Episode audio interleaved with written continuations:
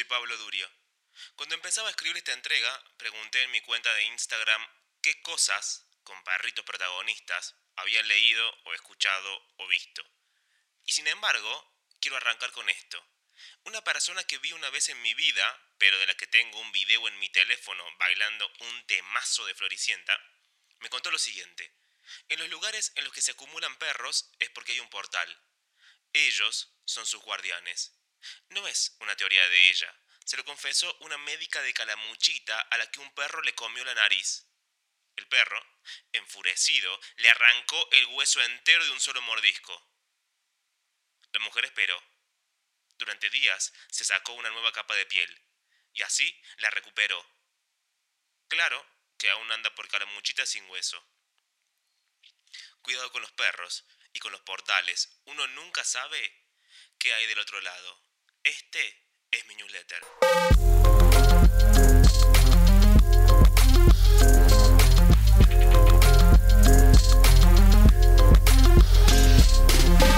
Este es mi newsletter.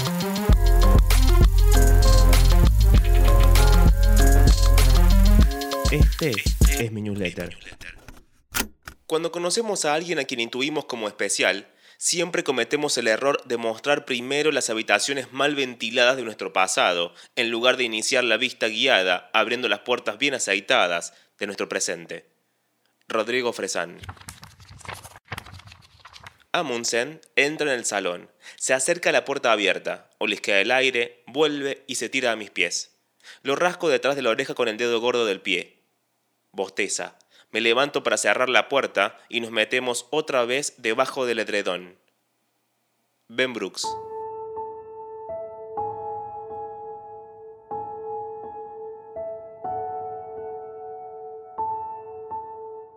Tengo un perro ruso blanco que se llama Winter y que es el amor del barrio. Todos lo conocen, todos se paran a saludarlo cuando se asoma elegante como es en la ventana del primer piso con la cabeza afuera. La gente le saca fotos. Los nenes y el naranjita gritan su nombre. Cuando salgo a pasearlo me preguntan si es bueno, si muerde, si no tiene calor, si es muy difícil de mantener, si tiene mucho carácter, si no es un lobo. Un señor muy amable, que trabaja en el Observatorio de Córdoba, siempre me cuenta fragmentos de historias de perros y me dice que si yo llevara a Winter con la correa puesta, vería cómo su primera reacción es hacer fuerza.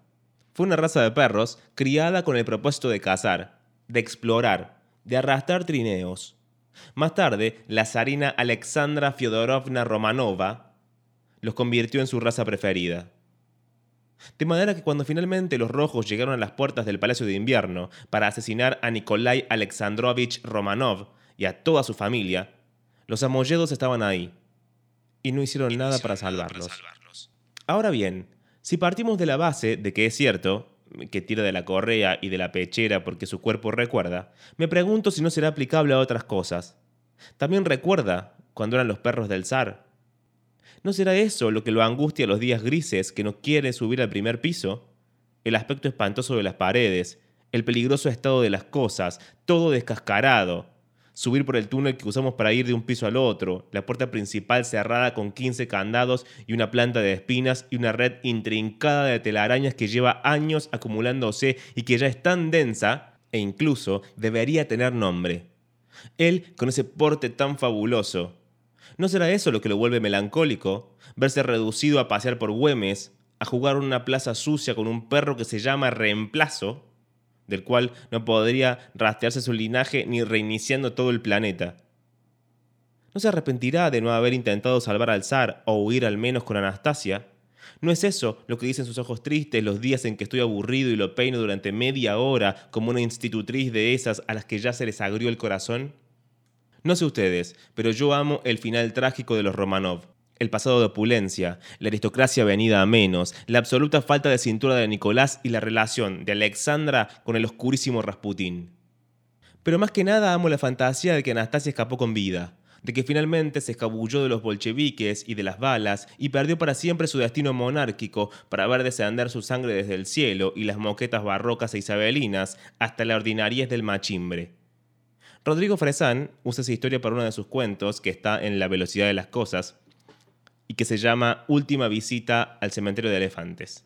Y es básicamente todos los lugares comunes de Fresan. Las oraciones largas, los refranes parafraseados, los juegos de palabra bobos, la utilización de la historia argentina en particular o de la literatura en general, los puntos y las comas y los guiones y los dos puntos que dice que suenan así. Básicamente es la historia de un narrador que nos cuenta que su abuela Sonia es, finalmente, la gran duquesa Anastasia. Pero tiene otras ideas interesantes que retomaré en la entrega que viene.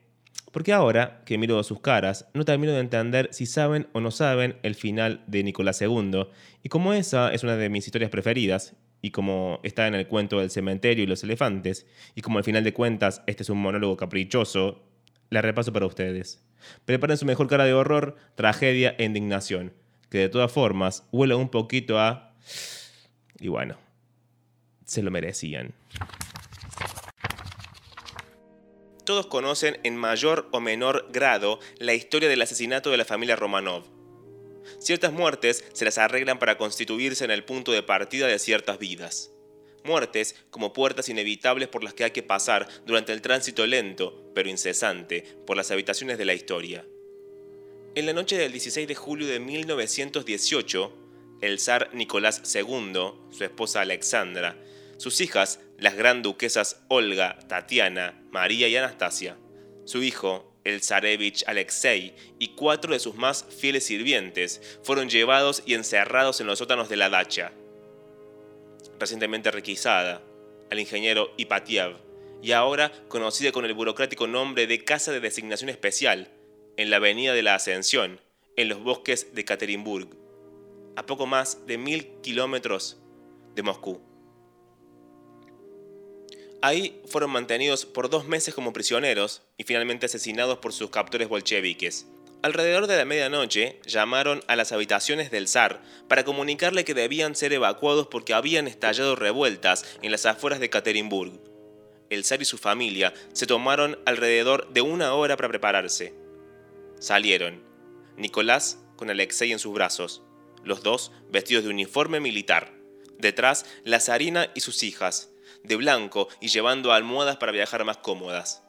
Detrás de ellas, aparecieron el doctor Eugene Sergeyevich Botky, el cocinero Karitonov, la ayuda de cámara Ana Demidova y el ballet Trupp. Los condujeron a una habitación vacía en el sótano de la casa y al entrar Alexandra preguntó, ¿Cómo? ¿No hay ninguna silla? ¿Ni siquiera podemos sentarnos? Trajeron dos sillas y Nicolás depositó en una de ellas a Alexei mientras Alexandra se sentaba en la otra. Al resto se le ordenó que formaran una fila detrás de las sillas, como si fueran a posar para una foto. Alguien encendió el motor de un camión para ahogar el sonido de los disparos. El lugarteniente, Peter Zakharovich Ergmakov, mejor conocido como Capitán Mauser, leyó la sentencia por encima del estruendo.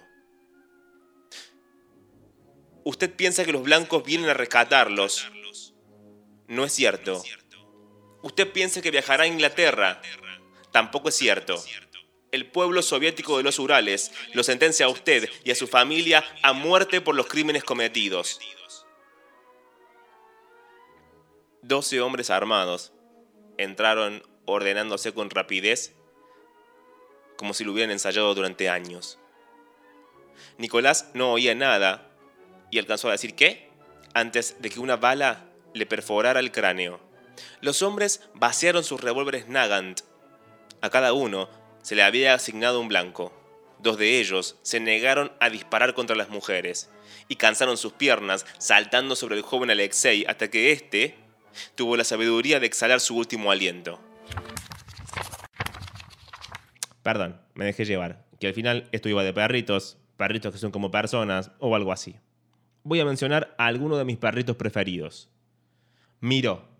Es el perrito de James Beck ¿Se acuerdan? Ya les conté de él. El protagonista de Algún día este dolor te será útil. Además de la abuela, Miró es todo lo que James tiene. En su eterno y tierno drama adolescente de descubrir quién es, en medio de la ansiedad y de la gente de su edad, a la que no entiende, y de su padre, que lo acusa de gay por comer pasta, y de su psicóloga, que intenta acompañarlo mientras él le hace todos los trucos que alguien inteligente puede montar más o menos como un berrinche innecesario. Lo que sigue sucede en un parque.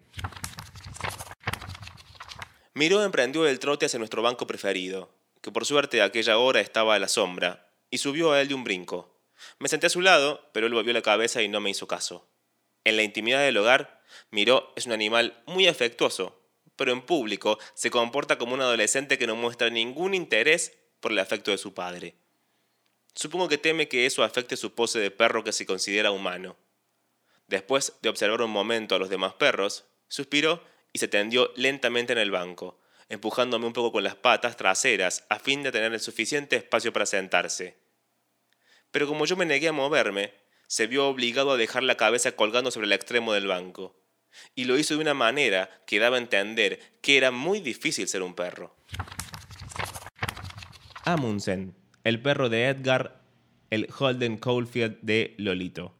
Mismo caso que el anterior. Ansiedad, Nesquik con té, mantitas, ternura. Capítulo 1. Arranca así. Es el primer día de las vacaciones de Pascua. Alice está en Antigua con su padre y mis padres se han ido a Rusia a la boda del tío Michael con una mujer que encontré por internet. Estoy tumbado en la cama. No pienso moverme nunca más. Voy a crecer hasta alcanzar el tamaño de un coche y el peso de un león, hasta que mis brazos parezcan antenas. Los bomberos tendrán que extirparme de la casa mientras un equipo de grabación hace un documental. Las amigas de mi madre verán el documental juntas, apretando las manos contra las rodillas y maullando. Mi hijo de dos toneladas. Cuando me dé un paro cardíaco repentino y muera, la llamarán para compadecerse y prometer la llegada inminente de las hazañas. Amundsen salta a la cama. Se tumba, hunde la cabeza en mi tripa y exhala. Lo único que tengo que hacer durante los próximos cuatro días es pasearlo y darle de comer. Mi madre me dijo que si Amundsen se moría, me ofrecería en adopción. Lo dijo en broma, pero de todas formas busqué información. No se puede ofrecer a alguien en adopción. Hay un proceso. Hay que darlo a servicios sociales. Empujo a Amundsen fuera de la cama y lo miro con ojos de vete ahora. Es una decepción monumental. Vaga tontamente, lame algunos almohadones, salta para cazar polillas y se come su propio vómito. Quería un perro que me salvara la vida, como Lassie, para formar con él un equipo inseparable. Amundsen no hace nada. Si le pones una cocha sobre la cabeza, se queda dormido.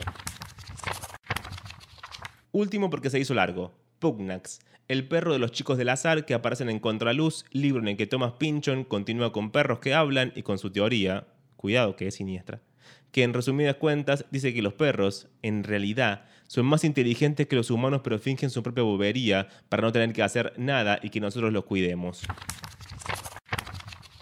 En un extremo de la góndola, completamente ajeno al trajín de la cubierta, dando con el rabo expresivos golpes contra la tablazón y con el hocico metido entre las páginas de un volumen del señor Henry James, estaba tumbado un perro de raza indeterminada. Absorto, parecía, en las páginas del texto que tenía adelante. Desde que los chicos del azar, en el curso de la misión secreta en la capital de nuestra nación, rescataron a Pugnax, por aquel entonces un simple cachorro, de una feroz batalla bajo la sombra del monumento a Washington entre dos jaurías rivales de pelos salvajes del distrito, había adquirido la costumbre de investigar las páginas de cuanto material impreso llegara a bordo del Inconvenience. Desde tratados teóricos de artes aeronáuticas hasta materiales a menudo mucho más apropiados, como las novelas baratas de 10 centavos. Aunque sus preferidas, las preferidas de Pugnax, se decantaban más bien hacia relatos sentimentales sobre su propia especie, antes que hacia aquellos que mostraban los excesos del comportamiento humano, se diría que demasiado escabrosos para su gusto. La verdad es que tenía más perritos, pero creo que ya estamos exhaustos, ¿no? Así que llegamos hasta acá.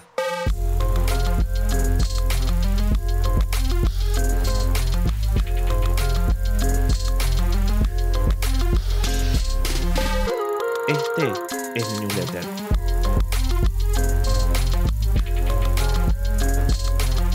Este es mi newsletter. Es mi newsletter. Esto fue un mail enviado el 16 de octubre del 2020. Si quieres recibir este newsletter, puedes eh, buscarme en todas mis redes sociales, en las cuales soy Pablo Durio. Gracias, gracias, gracias, gracias por haber llegado hasta acá.